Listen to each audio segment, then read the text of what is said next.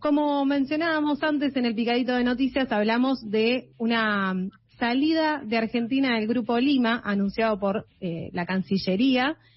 Y para hablar de esto estamos en comunicación barra MIT, es una cuestión extraña de decirlo ahora, con Marcos Teruggi, cronista y sociólogo.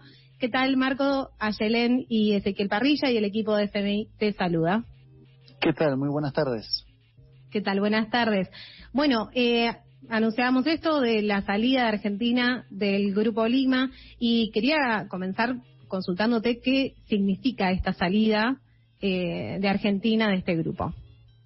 Bueno, lo primero sería recordar que el Grupo de Lima es una entidad que agrupa gobiernos que fue creada únicamente para aislar a Venezuela y diríamos como una suerte de dispositivo diplomático creado no desde América Latina, sino como parte de la estrategia de Estados Unidos, que tiene un objetivo muy claro que es, como dicen ellos, lograr un cambio de gobierno, o dicho de forma más simple, un derrocamiento del gobierno venezolano. Entonces, eso nunca tuvo, digamos, una existencia real más allá de un dispositivo, eso, para asediar al gobierno venezolano y me parece que la decisión del gobierno de Argentina es la más acertada porque si efectivamente se quiere aportar algún tipo de solución al conflicto, está claro que no pasa a través de los canales que armó Estados Unidos para lograr el cambio de gobierno. Así que es una buena noticia y creo que demuestra que eh, el aporte que se puede hacer a una situación tan compleja como la que sigue en Venezuela pasa necesariamente por fuera de la estrategia que está diseñando Estados Unidos y que en América Latina agrupa los gobiernos de derecha, Lenín Moreno, Piñera, Bolsonaro o Iván Duque. Claro, es más, eh, estaba reconocido eh, de, Venezuela, digamos, Guaidó como, como una figura para el grupo de Lima. Por ende, estaba como. Sí, eh, más como una figura, como el presidente. Sí, como el presidente, claro. O sea, su postura estaba muy clara, básicamente. Sí, exactamente, digamos, si uno piensa qué ha hecho Estados Unidos en su estrategia diplomática para lograr un cambio de gobierno, bueno, ha desplegado su propia agenda de política exterior, ha utilizado la Organización de Estados Americanos para reconocer a Guaidó y ha creado el Grupo de Lima para reconocer a Guaidó. Esas son sus tres patas centrales y luego una articulación con la Unión Europea, que a veces es más compleja, como en tiempos de Trump, y ahora parece que es más fluida con Joe Biden, pero de, de conjunto conforman diferentes aristas de una misma estrategia que es lograr el cambio de gobierno. Eso me parece que hay que tenerlo muy claro y el Grupo de Lima a su vez es un, digamos, un constructo en un tiempo de retroceso latinoamericano. Porque si hubiera la UNASUR o la CELAC con mucho más fuerza, el Grupo de Lima tampoco podría haber emergido de esa manera. Entonces creo que eso es lo que está hoy sobre la mesa y me parece que la decisión es acertada. México ya lo había hecho, Bolivia lo hizo y, insisto, el aporte pasa evidentemente por otro carril. Perfecto. Eh, Parrilla tiene una pregunta. ¿Cómo estás, Marco? ¿Qué tal? Eh, a ver, nombrabas recién, además de Argentina, a Bolivia, a México, que anunciaron la, salida de, del Grupo de Lima. Por otra parte, Estados Unidos llamó a trabajar con los países este, alineados, ¿no? Contra contra el gobierno de Venezuela, si no me equivoco, algo así es lo que declaró eh, Estados Unidos. Digo, ¿cómo ves el panorama, no? Si, si crees que esta salida de Argentina del Grupo Lima puede abrir un, panorama más favorable a, Venezuela y, y también al continente entero, ¿no? También puedo sumarlo de eh, la cuestión de Lula y este, la caída de las causas que, tenían armadas, que parece que se va a presentar en las próximas elecciones. Digo, ¿cómo ves el panorama continental y también la respuesta de Estados Unidos a esta salida? Eh, es muy, es muy complejo el escenario porque, digamos, había dos principales espacios, ¿no? Este espacio del Grupo de Lima y luego lo que se llama el Grupo Internacional de Contacto, que es un espacio de articulación donde hay centralmente una conducción por parte de la Unión Europea.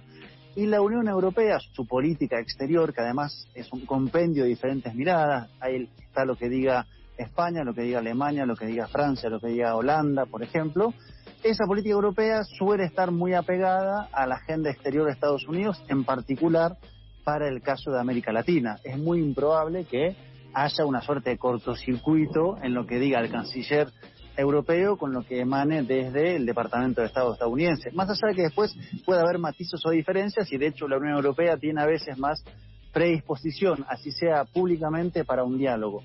Pero igualmente ese espacio sigue pensando en clave, digamos, de cambio de, de gobierno en Venezuela. Entonces, el margen de acción es poco y hasta que no se reconstruya un músculo propio latinoamericano, esto que se pueda, por ejemplo, recuperar el gobierno en Brasil, reconstruir instancias latinoamericanas, va a ser difícil, porque yo creo que el gran retroceso que ha habido, y que no fue por casualidad, sino porque fue una política planificada, fue que se perdiera eh, latinoamericanismo en tanto capacidad de poder eh, estar en el continente latinoamericano con poder.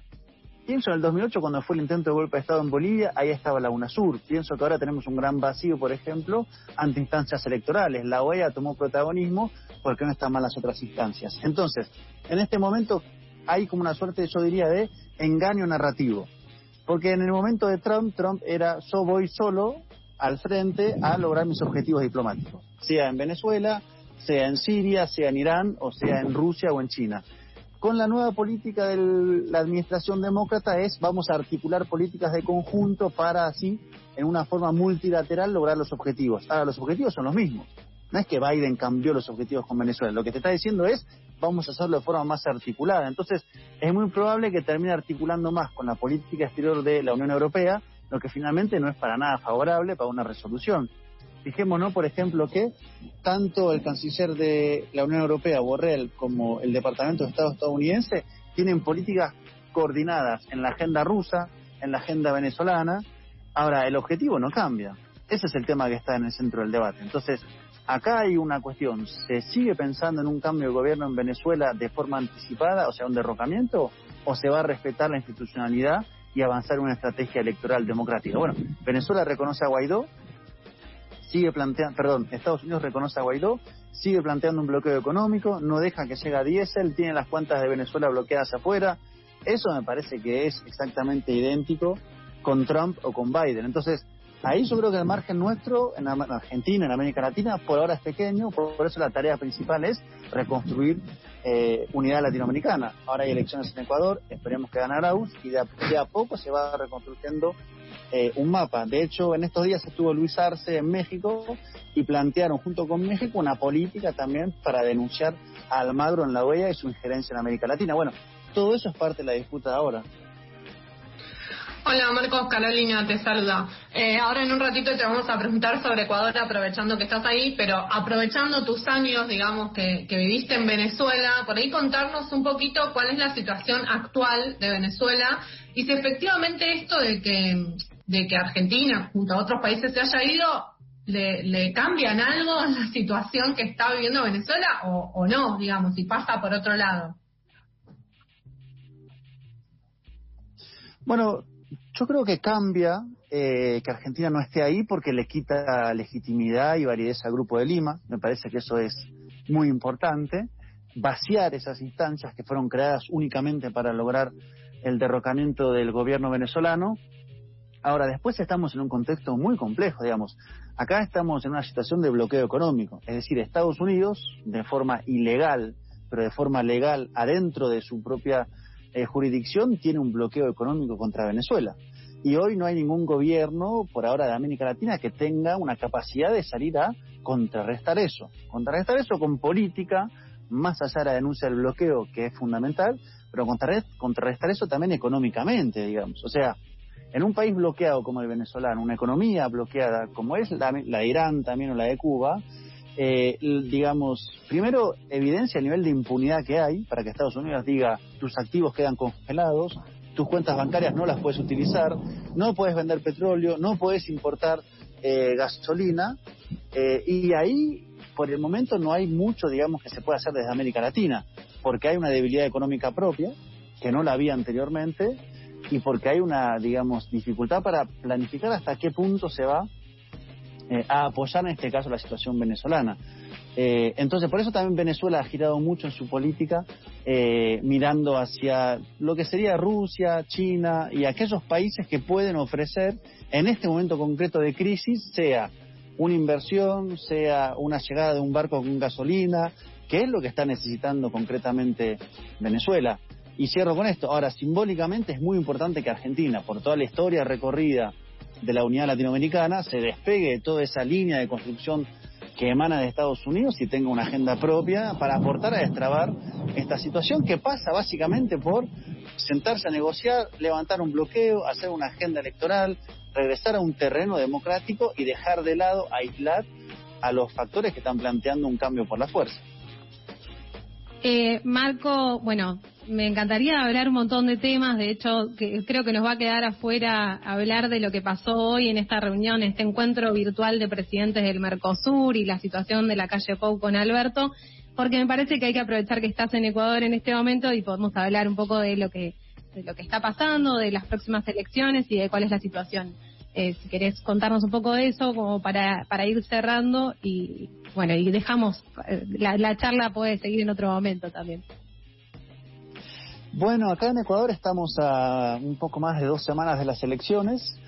En términos políticos es muy claro, el, el, enfrentamiento es Andrés Arauz, que es el candidato en términos generales progresista y latinoamericanista, muy ligado a todos los procesos de América Latina, de izquierda, nacionalistas populares, progresistas, en gobiernos o en, en movimientos sociales, y enfrente está Guillermo Nazo, que es un candidato eminentemente neoliberal, de derecha, alineado con Estados Unidos, que viene de ser un hombre de la banca, digamos. Entonces, en términos de clivaje, si se quiere, está muy claro qué es lo que se está debatiendo. Pero estamos en un proceso absolutamente incierto porque con los últimos años de Moreno hubo una política de persecución al correísmo muy fuerte por parte de diferentes instituciones, particularmente la Fiscalía, que hace que haya un Estado para nada, digamos, garante de un proceso democrático transparente, sino que es un Estado persecutor, digamos, ¿no? Poder judicial, poder mediático, poder político, algo que en Argentina es bastante conocido. Bueno, acá es en esa naturaleza y diría que incluso un poquito más, porque han logrado avanzar más. Entonces, hay un terreno minado, el objetivo es llegar a las elecciones, evidentemente ganarlas y luego garantizar una cierta tranquilidad para que efectivamente después se tome posesión. A mí me recuerda el escenario boliviano el año pasado, cuando ganó Luis Arce. Evidentemente allá era un gobierno de facto, acá es un gobierno electo, pero en el sentido de que es todo tan incierto que hasta que no se ponga la banda presidencial, uno no puede decir, bueno, ya está, se ganó y terminó el anterior gobierno, ¿no? Entonces estamos en ese debate, esperemos que no pase nada de aquí a las elecciones. No han logrado armar un gran frente anticorreísta, que es lo que quería armar la derecha, eso no cuajó eh, por varias razones y en términos de encuestas, Arauz está por encima de Lazo. Ahora, quedan dos semanas y media, estamos en un terreno donde además habrá muchas maniobras mediáticas, muchas operaciones para intentar deslegitimar a Andrés Arauz, pero si todo va bien y se mantiene como sigue, se puede ganar y eso sería evidentemente un alivio latinoamericano muy grande. Yo creo que el gobierno argentino también se jugó con la candidatura de Arauz, lo apoyó públicamente y forma parte de la reconstrucción de Sudamérica, digamos. ¿no? El año pasado teníamos mucho menos que lo que hay ahora y potencialmente con esta victoria. Así que bueno, hay mucho en juego y yo creo que la derecha y también Estados Unidos están muy conscientes de eso. Bueno, Marco, te agradecemos muchísimo este momento que te tomaste para hablar con, con nosotros y, y, estamos en comunicación entonces acá a la, a la expectativa de las próximas elecciones en Ecuador. A la orden, un abrazo grande. Un abrazo grande. Hablábamos con Marco Teruggi, cronista, sociólogo, que nos contaba un poco de la situación eh, más o menos eh, a grandes rasgos. Tomamos un montón de temas, nos quedaron temas afuera, pero podremos comunicarnos próximamente con él y hablar un poco más.